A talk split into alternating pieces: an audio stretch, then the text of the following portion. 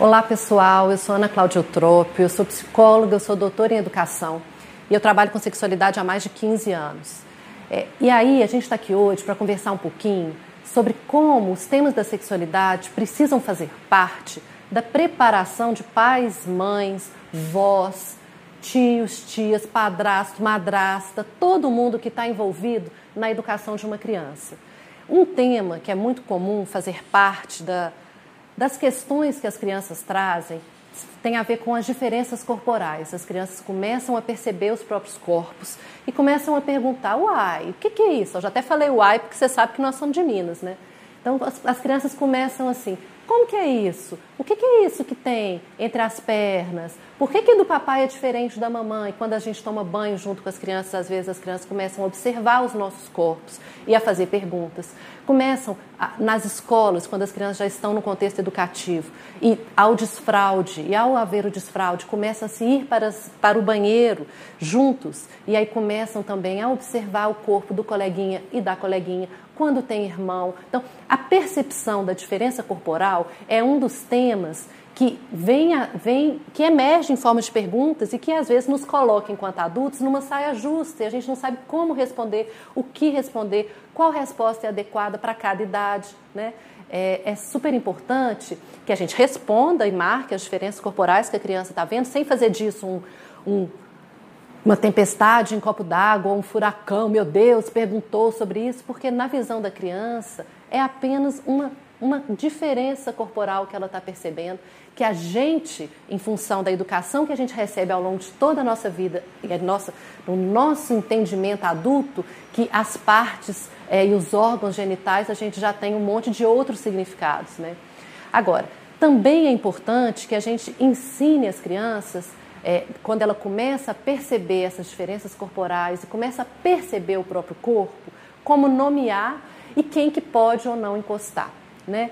É, cada família chama os órgãos genitais de um jeito.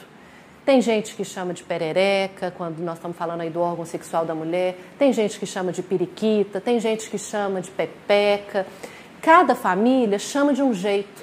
É, e não acho que é necessário que a gente fale assim, tem que chamar do nome científico, tem que ensinar. Não. Cada família vai nomear do jeito que nomeia, do jeito que é natural e tranquilo para essa família, né? no órgão sexual do menino e, do homem também tem vários nomes, pinto, pipiu, é, é, piruzinho, enfim, o nome que for mais confortável para a família. O que é importante, aí eu acho que faz parte né, de uma educação em sexualidade comprometida com a segurança das crianças, é ajudar as crianças a entender que, independente do nome que você dá, a, aquela parte é o que a gente chama de partes íntimas.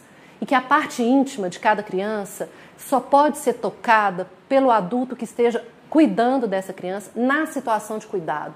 Né? Então, é, se eu sou a mãe, estou dando banho, estou trocando a fralda, estou fazendo a higiene, estou fazendo alguma situação que é uma situação de cuidado, então eu tenho autorização para tocar nas partes íntimas daquela criança. Se eu sou o pai e estou dando banho, é, trocando a fralda, passando um remédio em alguma situação de cuidado, então eu tenho autorização para tocar nas partes íntimas daquela criança. Da mesma forma, se eu sou uma avó, se eu sou um avô, se eu sou uma babá, se eu sou uma, uma tia, um tio que estou sendo o cuidador ou a cuidadora daquela criança naquele momento, porque a gente sabe que nas redes expandidas de cuidado das crianças são vários os adultos que sim que cuidam dessas crianças e é importante que sejam, né? É importante que a gente tenha uma rede inteira, uma aldeia, como a gente gosta de falar, para educar uma criança, né? Então, mas é importante que a criança saiba que o, nas partes íntimas só pode só pode encostar o adulto que estiver cuidando de mim e para cuidar de mim e que cuidado é o quê? É banho, é higiene, é remédio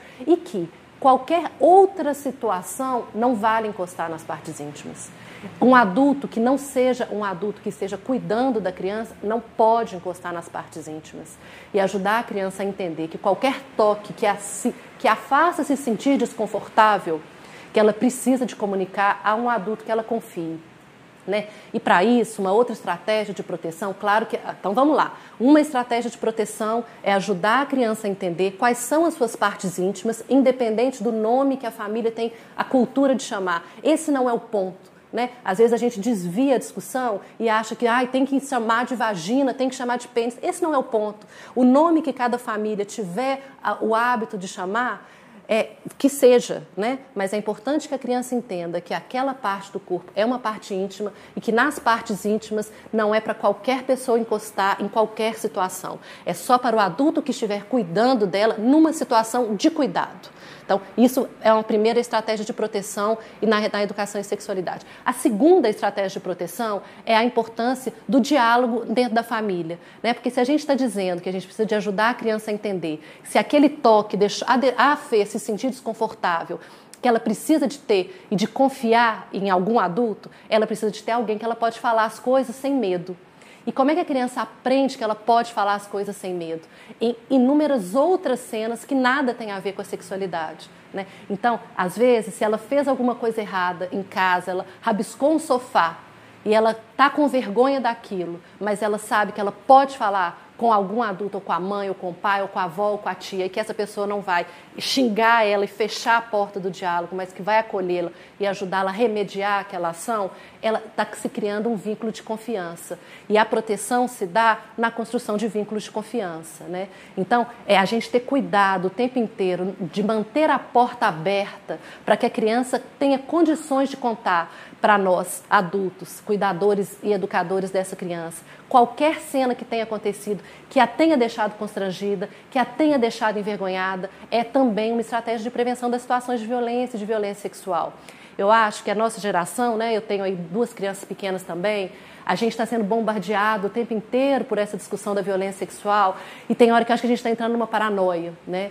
Então eu acho que entre a paranoia do meu Deus, não pode encostar, meu Deus, já é violência sexual, e a gente ficar assim numa neura, e ao mesmo tempo entrar na negligência e não, isso não acontece, isso só acontece lá, imagina, aqui na minha casa jamais, tem um meio do caminho, que é o meio do caminho do cuidado, da reflexão intencional, da possibilidade de oferta de uma educação em sexualidade, na criação de vínculos de confiança com essa criança e de não ter medo dos temas da sexualidade. Os temas da sexualidade precisam ser ditos.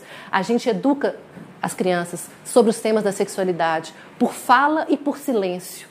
Então, mesmo quando a gente acha que não está educando e a gente está silenciando, o silêncio também educa. O silêncio também ensina essa criança que algumas coisas não podem ser ditas.